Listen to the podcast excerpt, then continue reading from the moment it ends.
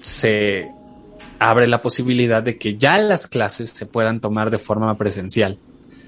¿Sabes cuántas personas, cuántas alumnas y alumnos tienen las posibilidades de ahora mudarse a la Ciudad de México para poder estudiar en esas escuelas? O sea, que, que se inscribieron y que ahora que se les están pidiendo las clases presenciales pueden tener ese privilegio.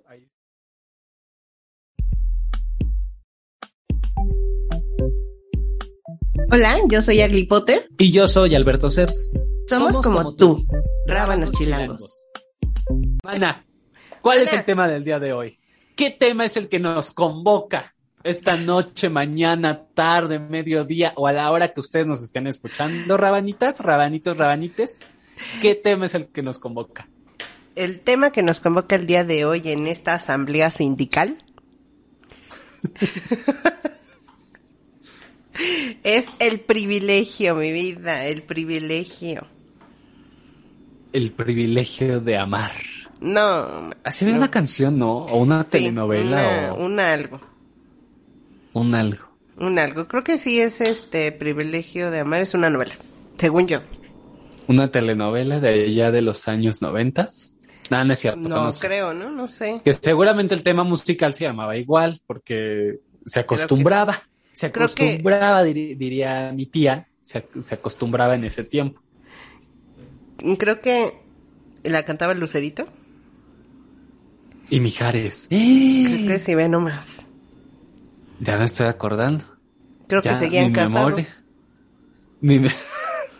se, se, acababan de casar, creo. Ya este parece programa de chismes de la farándula, mana. Ya, y luego nuestra productora, editora, este, consejera matrimonial. se duerme a las 3 de la mañana editando y, cortando todas las... No valen la, pena de este episodio. y sí, este lo va a dejar de 10 minutos. Exacto. Esta sí, 10 minutos. decir esto no vale la pena, sí, chinguesu, órale. Sí, órale, voy a dejar el intro y fin, bye. El privilegio, mana. El privilegio. El privilegio. Ya habíamos tocado este punto, mira, una embarradita en nuestro diccionario volumen 1.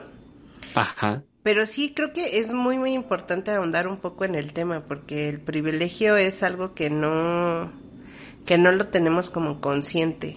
O sea, el, privilegio es como un arma de dos filos en donde muchas veces no tenemos, eh, no más bien nos nubla la empatía, ¿sabes? Exacto. O sea, y pues bueno, para empezar con eso vamos a, vamos a definir qué es el privilegio.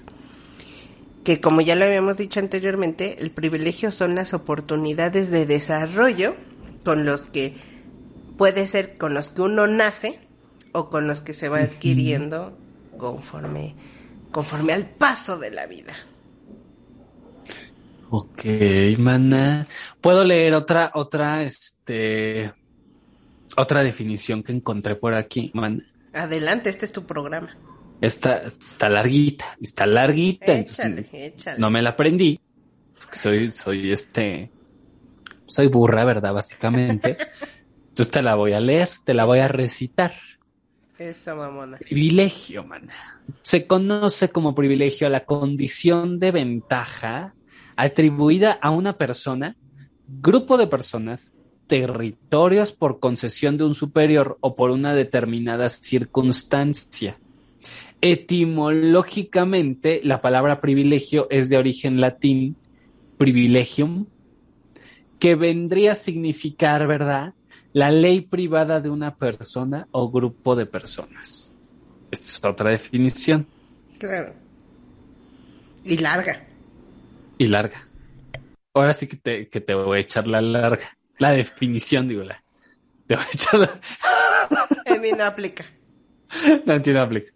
En ti no aplica. Por eso me la eché yo solito. Yo me la eché encima. Yo me la eché solito. Como te decía, mana, a mayor privilegio, evidentemente la vida es, es más fácil. Con esto no quiere decir que el hecho de tener oportunidades de desarrollo sea malo. Como les decía hace un momento, lo malo del privilegio es que muchas veces nos llega a nublar la vista y somos poco empáticos hacia las necesidades o contextos de los otros. Y creemos que lo que nosotros tenemos o lo que alcanzamos a ver es la única realidad que existe. A recientes tiempos se ha hecho mucho hincapié en hacer conciencia sobre esos privilegios, porque tener un privilegio no solo implica tener o pertenecer a un estatus socioeconómico alto o de élite, ¿no? Todo el tiempo tenemos en diversas circunstancias, como bien dices, diversos contextos, experiencias, muchos tipos de privilegios. No, no necesariamente el económico, incluso de influencia, incluso de, de saberes, de educación sobre otras personas o sobre otros, otras comunidades, incluso.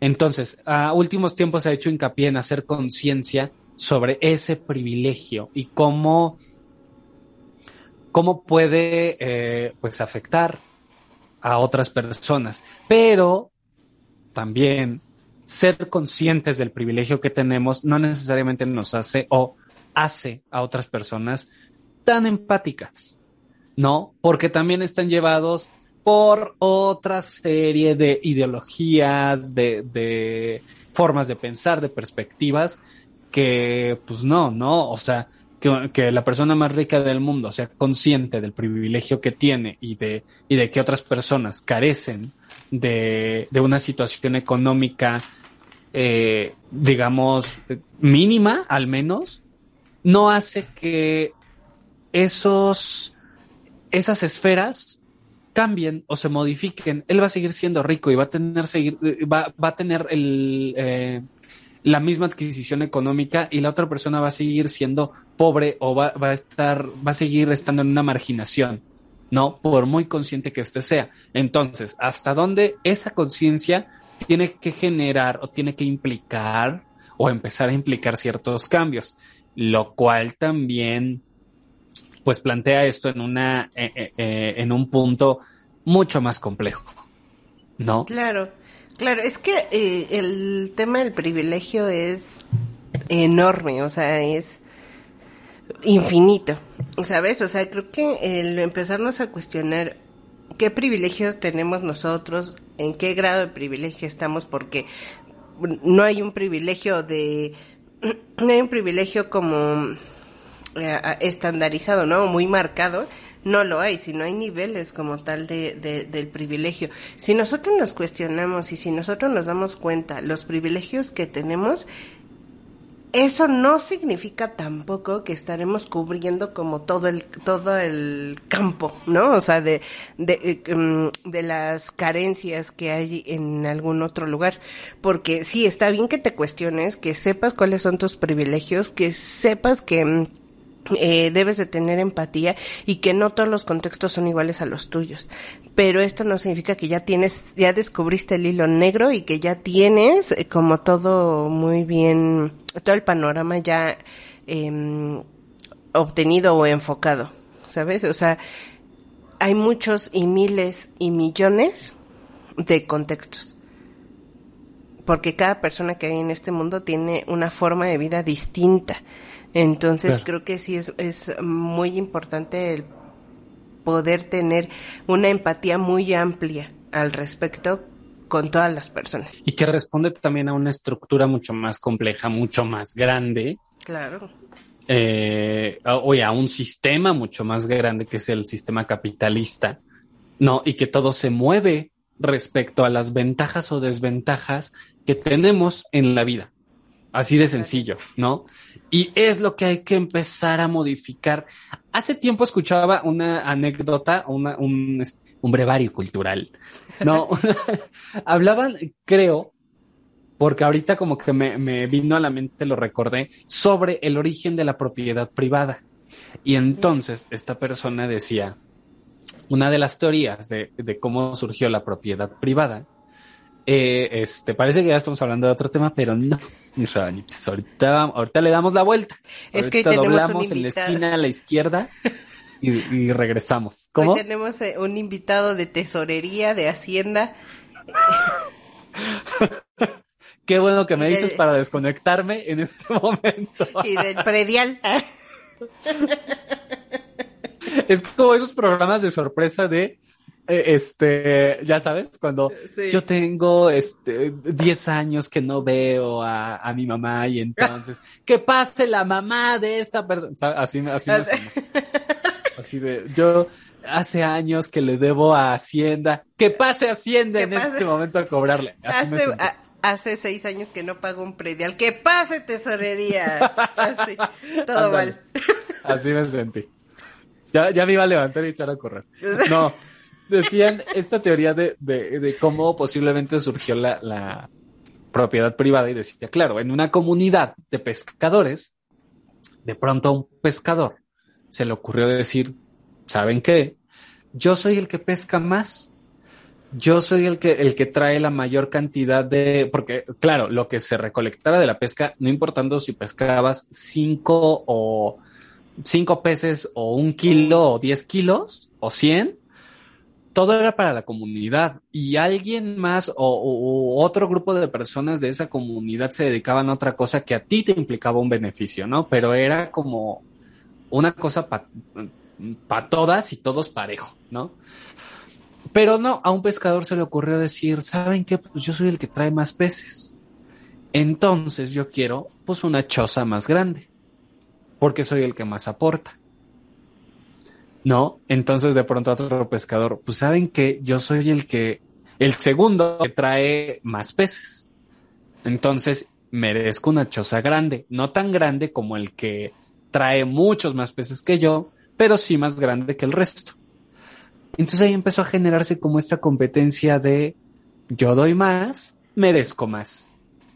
Y entonces, claro, empezó como a marcarse esta diferencia de pues, social o, en este momento comunitaria, ¿no?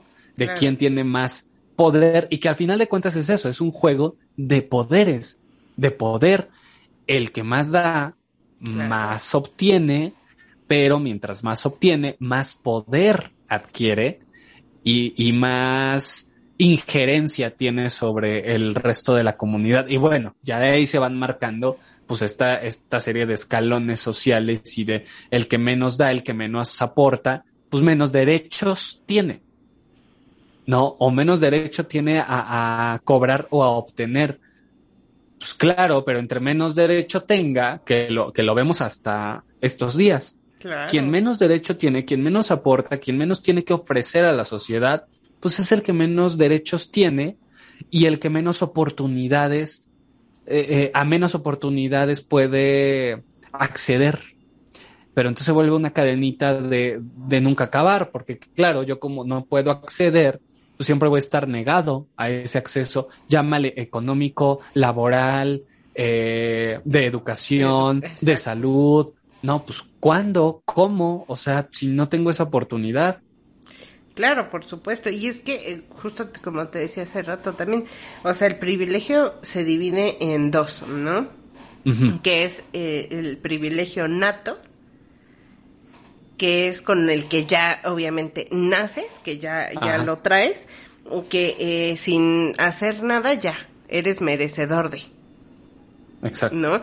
Y esto que implica, pues evidentemente tiene que ver con lo que decíamos en nuestro episodio pasado, con el color de piel, sexo, raza, nacionalidad, condición económica, contexto social y educación de los padres o de quien te haya criado, vaya.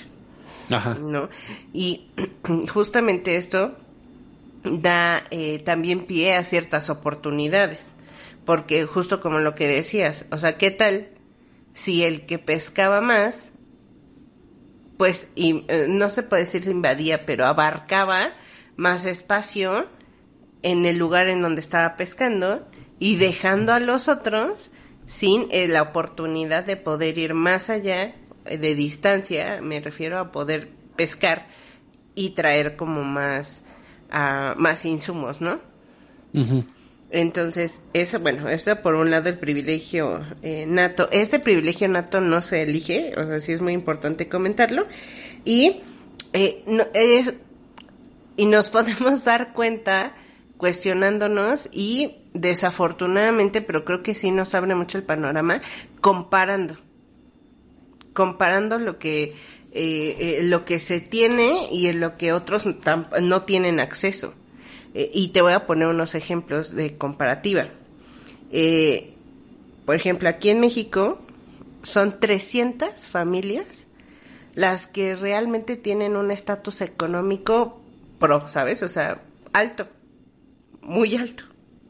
300 familias entre todos los millones de habitantes que somos. Claro. Y casualmente, de estas 300 familias, el 71% son blancas. Claro. El 71%. Y que de ahí, pues evidentemente van, eh, eh, van ah, dejando descendencia igual de blancas. ¿Sabes? Con unas muy buenas oportunidades y que de ahí, bueno, hacia abajo eh, me refiero a, su familia, a sus hijos, a sus nietos, a sus bisnietos, tataranietos, chosna, que van, que van dejando ya con privilegios eh, eh, natos. ¿No? y por ejemplo, igual en México, si eres una persona de tez blanca, tienes cuatro veces más de posibilidades de poder obtener un estatus económico más alto. Claro, de poder escalar, ¿no? Efectivamente. En esa pirámide de privilegios. Totalmente.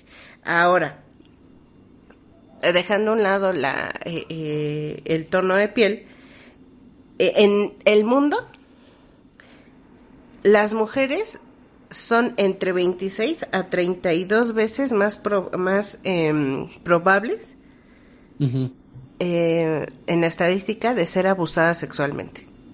En el mundo las mujeres son de 30 a 49 veces más propensas de ser atacadas por sus eh, por sus relaciones sentimentales, por sus novios, por sus esposos, por sus ex maridos, o sea, imagínate qué universo tan grande se abre allí con esas estadísticas.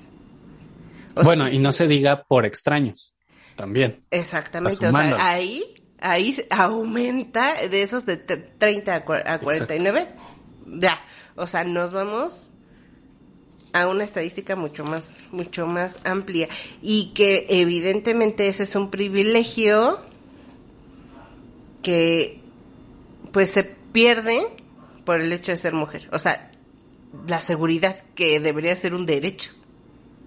Claro. O deja tu perder, que al que nunca hubo, se tuvo acceso. Acceso, efectivamente. No, desde que nace siendo mujer, y automáticamente no, no, no es que pierdas, ajá, es que, pues sí, en cuanto saben el, el sexo de, del bebé, ya, como que lo, lo metieron en una canasta. Efectivamente, efectivamente. Y bueno, también existen los privilegios adquiridos, que eso es evidentemente los, los que vas tomando o de los que te vas apropiando mediante los esfuerzos individuales como eh, pues el trabajo, em, el hecho de poder tener acceso a la salud a la salud, perdóname, a la educación y que tú mismo pues estés haciendo tu tarea, estudiando, eh, esforzándote por lograr terminar los estudios a los cuales puedes tener acceso, evidentemente eso puede traerte esos privilegios eh, como tal mm, adquiridos. Y de igual manera, por ejemplo, te voy a dar igual esta estadística. En el mundo, hay 24 mil personas que mueren de hambre por día. A ver, a ver, otra vez. En el mundo mueren 24 mil personas de hambre. Diarios. Diario. Diario. ¿Sabes? Y ahora, chécate esta estadística también. 820 millones de habitantes en el mundo no ganan lo suficiente para tener una vida digna. Entonces, imagínate, 820 millones. Y 100 millones de habitantes del mundo no tienen acceso al servicio de salud. Aunque ¿Cuántos millones? 100 millones. 100 millones. Y eso que hay países que lo dan de forma gratuita.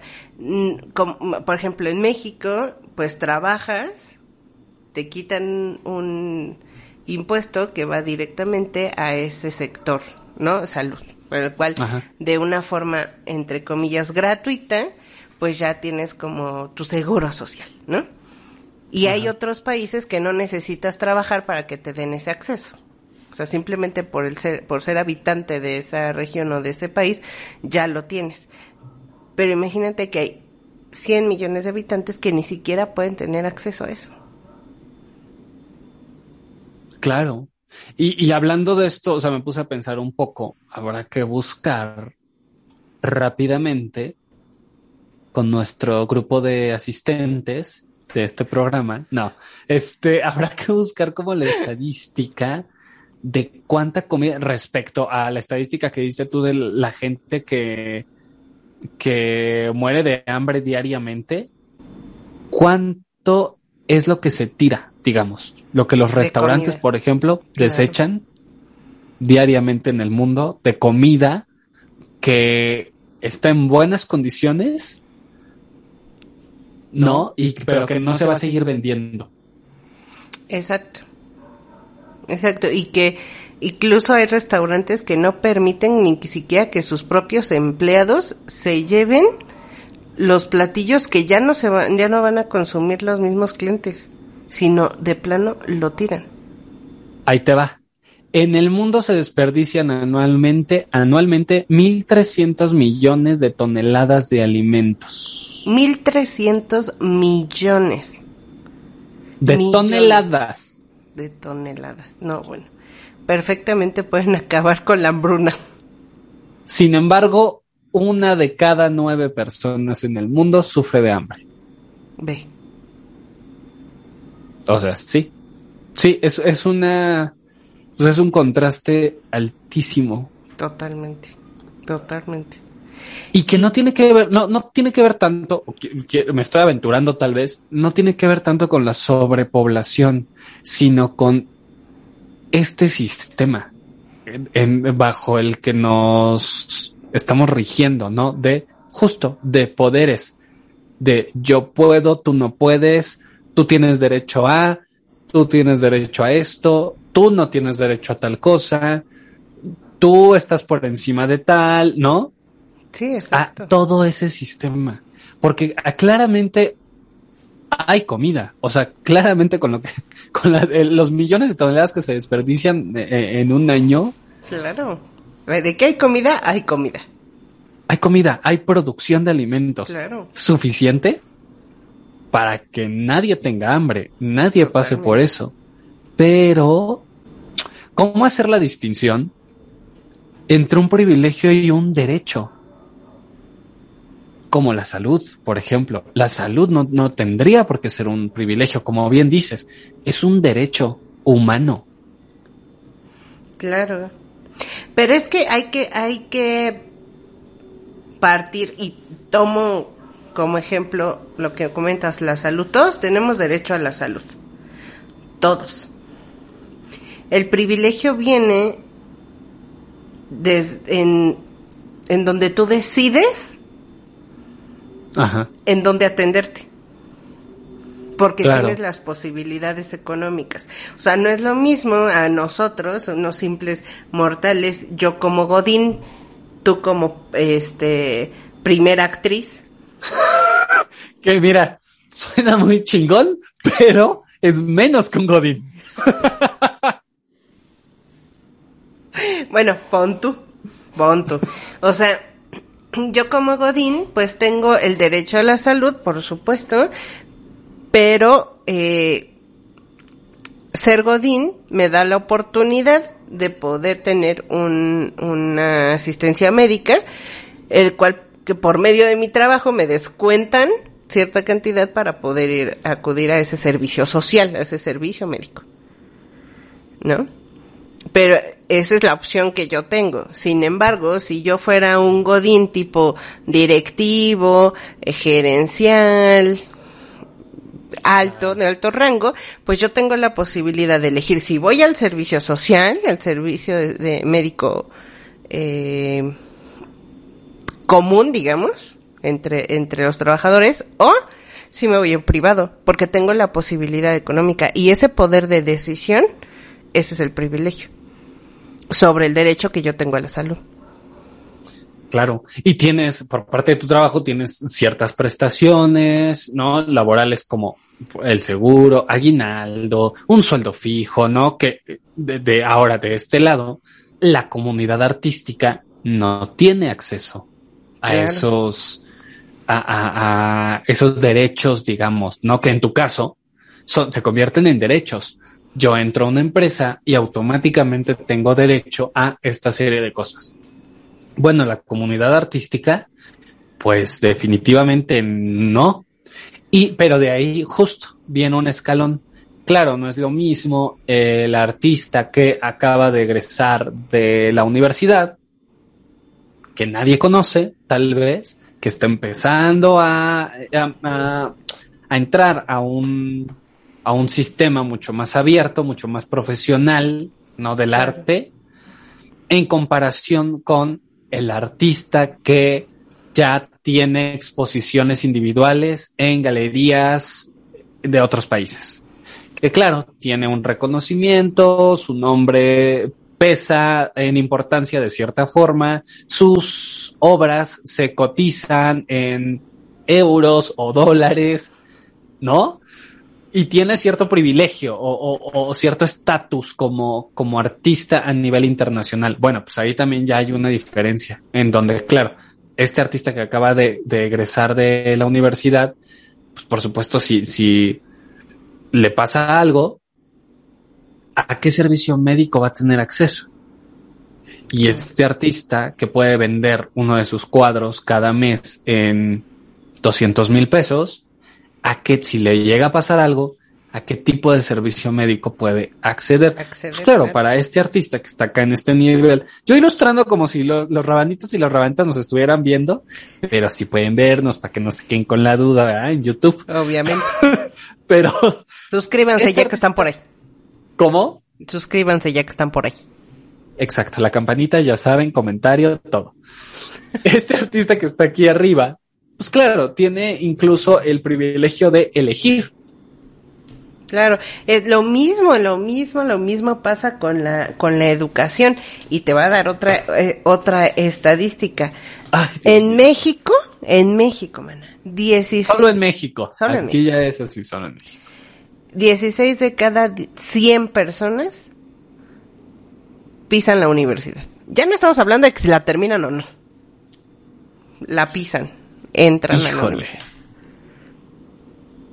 16 de cada 100. Exacto. O sea, y es el derecho a la educación. Exacto, que, que, es un derecho. Pero, pero ¿en qué momento eso se convierte en un privilegio, no? Y de ahí depende todo lo que, lo que ya comentaste. Sexo, o, bueno, sí, este, bueno, no, sexo no, género. No, pues digo, género, o sea, sí. Ya tuve ahí una confusión.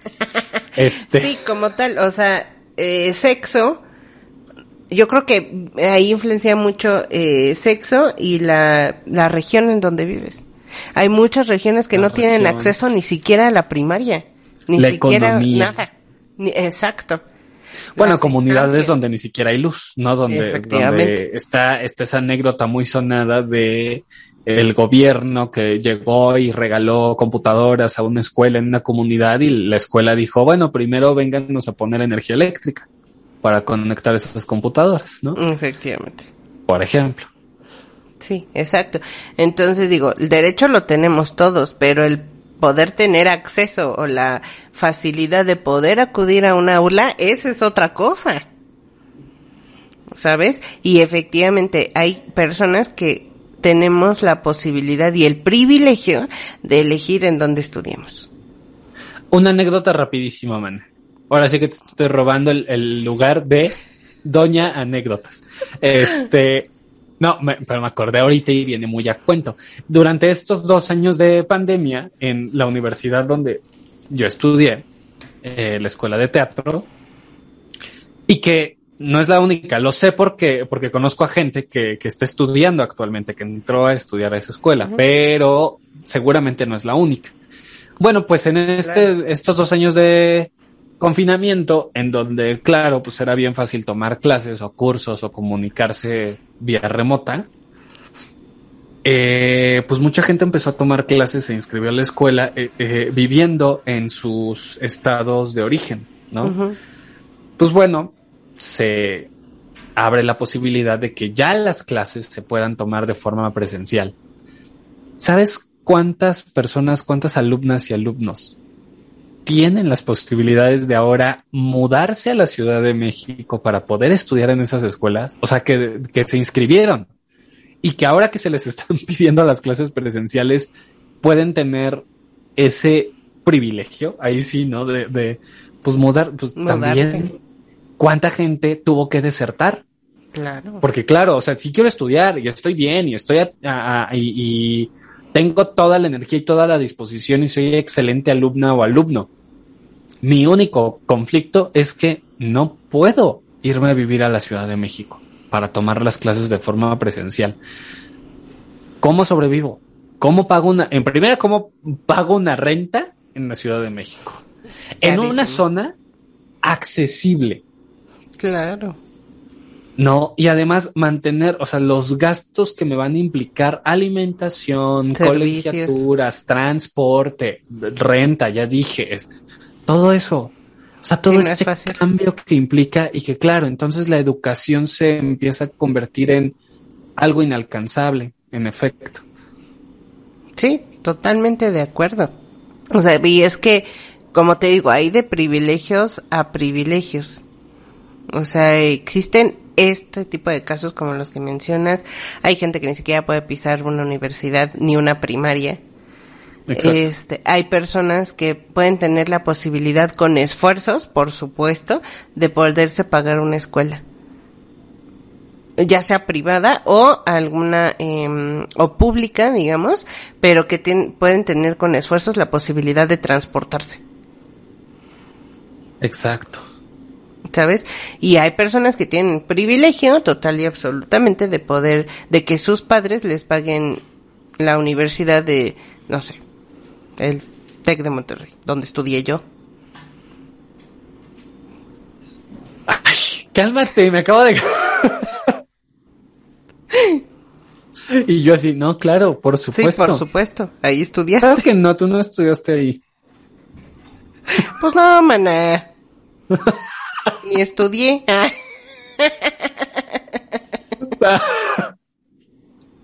Así de, y la verdad, porque no quise.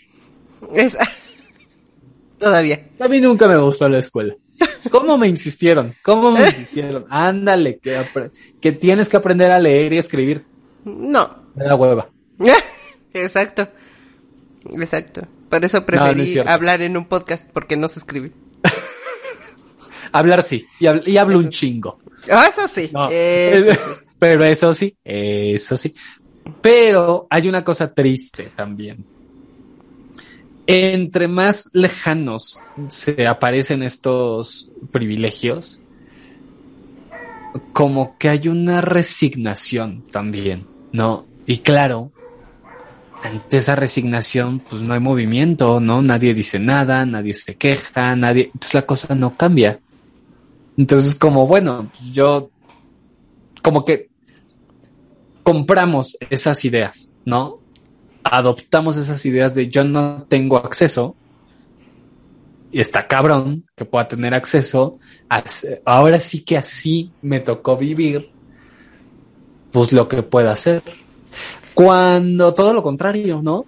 Tendría que cambiar, o sea, son de las de esas cosas que tendrían que modificarse y tendría que haber eh, eh, gubernamentalmente programas que que puedan estabilizar e, e, es, ese contraste, esa eh, desigualdad social que vivimos. Pero, pues es una utopía, casi, casi.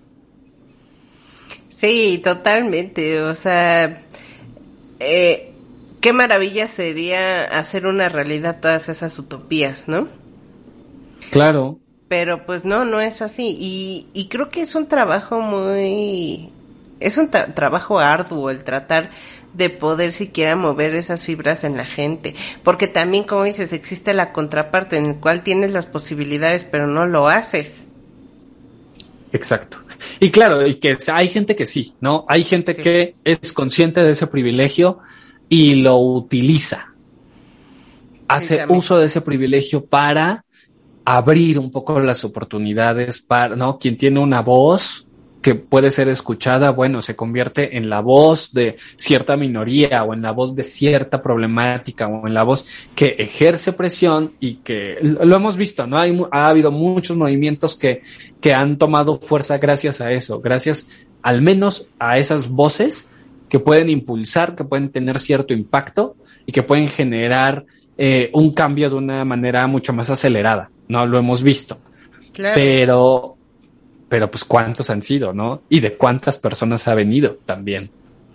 Exacto, o sea, pero es que es un conjunto de todo, o sea, de cuántas personas ha venido, cuántas personas eh, se atreven a hacerlo, cuántas personas eh, desean realmente crear conciencia y viene también la parte de cuántas personas desean recibir el mensaje, cuántas personas aplican lo que realmente eh, les eh, bueno, tendrían, entre comillas, que hacer, cuántas personas les interesa, cuántas personas realmente escuchan, cuántas personas tienen ese poder de decisión, ese actuar, cuántas personas. ¿Sabes? eso es, creo que esa parte de ser poco eh, activista en ciertos sentidos es un camino muy complicado, lleno de baches, lleno de obstáculos, en donde pues te enfrentas a una a, a, un gran número de población en donde no quieren escuchar o si quieren escuchar ya no quieren actuar, en donde es preferible juzgar, en donde es preferible taparse los ojos detrás de un celular, detrás de una pantalla, porque es increíblemente más fácil, en donde es más sencillo estar criticando al otro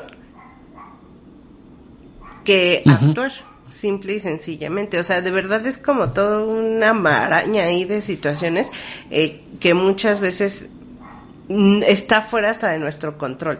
O sea, tú como, como eh, portavoz o como comunicador, si lo quieres ver así, o tú como activista, hasta dónde puedes llegar y no frustrarte eh, por poder, por tener la intención y trabajar por cambiar al mundo. De entrada, creo que eh, las, los y les activistas saben que están yendo contracorriente. Totalmente. ¿No? Como de entrada. O sea, están, están yendo totalmente a contracorriente de un sistema que abarca todo, que influye en todo, que, y que no suelta a nadie, ¿no? Y, y también, también eso, es que hay gente que está ocupada en resolver su día a día, simple y sencillamente. ¿no? Y que no es culpa de esas, de esas personas o de esa mentalidad. Esa mentalidad es producto de un sistema que oprime a tal grado que no permite que veas más allá.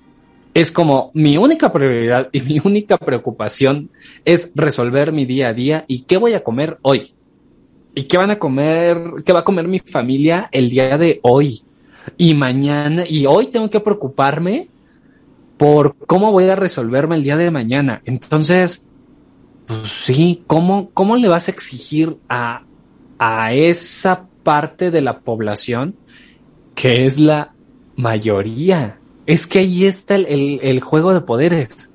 Por supuesto, si mantienes a la mayoría ocupada en resolverse su día a día, pues claro, ¿en qué momento va, a existir, va a surgir esta capacidad de reflexionar, esta capacidad, este freno de decir qué está pasando con mm, esta sociedad?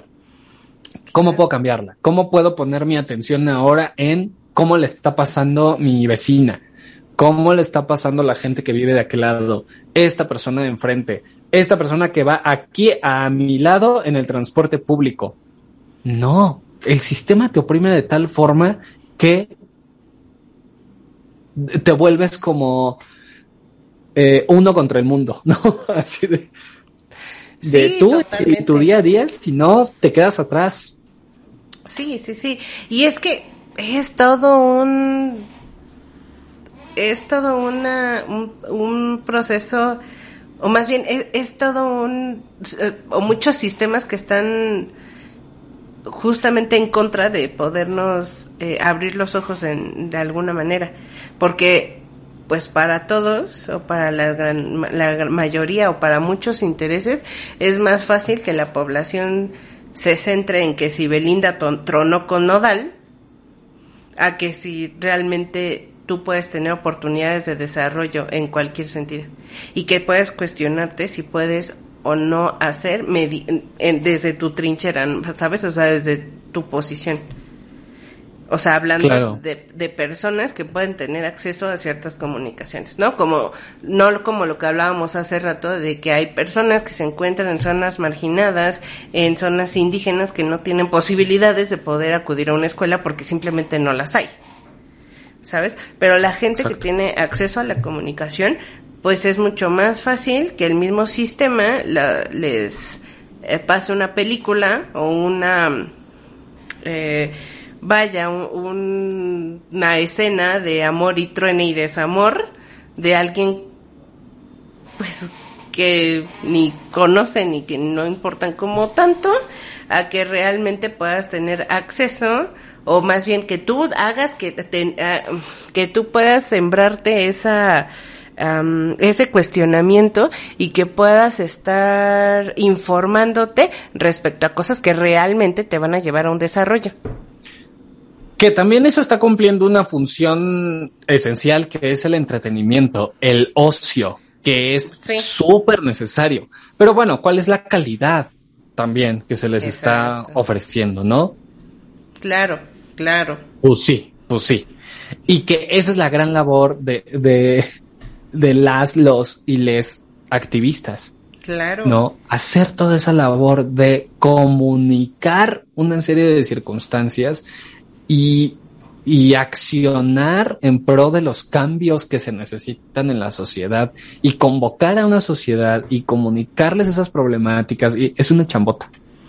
Es una, un trabajo gigantesco para, para muy pocas personas. Claro, claro, por supuesto. Y, y fíjate que creo que también el hecho de ser activista no es para todos y creo que el nombrar a alguien como activista em, debe de contener como ciertos puntos por los cuales a ver si no me meto en problemas. Ah, pero, o sea, que merezcan ser nombrados de esa manera, porque hoy por hoy veo cualquier persona que no hace nada, ¿eh? O sea, que no hace nada por nadie, pero ya son activistas nada más porque salen en diferentes medios a cada rato. Bueno, que o sea, híjole, sí, sí entiendo lo delicado de, de, de la opinión, sí, no es que se les resten méritos, no hay como una, es que tampoco hay como una, la Biblia del activista, ¿no? Claro, tienes que cumplir con eso. Sí, claro. Pero también es verdad que la gente que está ocupada en hacer esos cambios no está pensando en la, en volverse famosos. Famosos. Claro, de hecho, no vas a, no, si tú no estás metida o metido o metide en el tema del activismo y en seguir a estas personas y lo que están haciendo, si tú no estás ahí, no te va a llegar la noticia en la tele, ni mucho menos en los programas o las revistas o de chismes o de entretenimiento. No te va a llegar así. O sea, no, están, esa gente está ocupada en, justo generar esos cambios. Claro, que haya gente que está ocupando, como decíamos hace rato, esa voz o ese privilegio para hacer mayor impacto en un cambio social. Ah, bueno, esa es otra cosa. No sé si llamarles activistas, están haciendo una labor de activismo o una labor en pro de ciertos movimientos, pero no, la cantante famosa que está eh, prestando su voz para impulsar un movimiento, no deja de ser la cantante famosa que está prestando su voz. No sé qué tanto la convierta o lo convierte en activista. Sí, es que justamente es utilizar el privilegio que tienes para poder hacer conciencia o para poder em, ayudarle al mundo con algo. O sea, y creo que todas, todas las luchas, absolutamente todas las luchas son válidas. Desde desde atrás de un escritorio, desde la obra, desde eh, el cine, desde eh, el godinato, desde em, el comercio, desde donde tú quieras hacer este conciencia o hacer una lucha, todas las luchas son absolutamente válidas. Pero si el privilegio que tienes de poder hacer lucha, porque creo que eso también hasta es un privilegio que va subiendo también de niveles, eh, si tú lo sabes utilizar para, para poder aportar, o sea, es millones de veces muchísimo más valioso a que solamente pongas tu cara bonita para hacer la imagen de lo que según es un, es un, es un activismo falso. Y aquí lo que, lo que, lo que me restaría decir, ah, este, lo que diría es justo, o, donde pondría el dedo es en, en, pues en señalar, en criticar, en tratar de, de de terminar con ese, con ese privilegio que aplasta al resto de, de, de las personas, al resto de las poblaciones, de las comunidades, de las minorías que son en realidad mayorías, ¿no? Sí, qué onda, ¿no? Este, eh, utilizar ese privilegio y ese poder para un fin personal. Claro no para una ganancia personal. Es donde no, pues no, o sea, ya, o sea, no, no. ¿Para qué, ¿Para qué se quiere más, no? De pronto. Claro. ¿Para qué quieres más? Claro. Que bueno, o sea, al final es que si tu activismo o tu privilegio te lleva a tener una mejor calidad de vida, creo que es perfectamente válido y nadie debe de juzgarte, ¿no? Aunque también en las redes sociales creo que ahora todo el mundo tiene, se cree más bien con el derecho de juzgar, ¿no? Levantar el dedo para poder señalar, pero creo que si ese privilegio y ese activismo te lleva a poder tener una mejor calidad de vida, adelante, pero no bajes eh, las manos en cuestión de seguir luchando por, o sea, el granito de arena que tú pones es perfectamente válido y valioso, pero no hay que dejarlo. Claro, totalmente de acuerdo. Vale, pues mana. Ay, mana, bueno, de que nos, mira, de que no nos clavamos, nos atornillamos, bueno, que nos van aquí hora y media, hora y media hablando. y pues, bueno, no se olviden, rabanitos, de que este es un podcast, su podcast de confianza en donde nos estamos deconstruyendo día a día y pues precisamente todos estos temas es para que nosotros también aprendamos y no se nos quede hueca la cabeza. Exactamente. Un día de estos vamos a armar un, episodio así, nos vamos a ir a un café, un cafecito, a un restaurancillo, a un algo, algún lugar. Y, y quienes nos quieran caer, platicar, debatir, serán bienvenidas y bienvenidos. Imagínate, mana, que nos caigan de pronto así mesa redonda. Ah, hombre, así una mesa de debate de este 20 personas. Órale. Programa de 24 horas. Ingazo. Ahí que te caigan los pro vida. A ver qué vamos a hacer. Ah, no. a puerta cerrada. estaría bueno, estaría interesante, polémico. De que sería, donde haya polémica, pues vámonos con todo. Exacto, ahí los pro vida y ya acá con un cartel que diga, ay, mi piernita.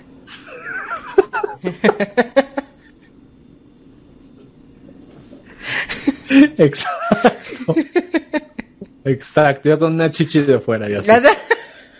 armando pedo, armando pedo. y sí, bueno, y sí, pues ojalá, ojalá pronto se haga esa reunión y para que le caigan los rabanitos a ponernos en jaque. Se va a armar, se va a armar. O verán, o verán. Eso, mamona. Y rabanitas, rabanitos, rabanites, recuerden que nos pueden seguir en nuestras redes sociales como Rábanos Chilangos en Instagram, en Facebook, en YouTube y en Twitter como R Chilangos, no, Rábanos Chilangos MX. R Chilangos MX. R Chilangos MX R Chilangos MX, R Chilangos MX, así repetirlo, haciendo planas como en la primaria, así de para que no se me olvide.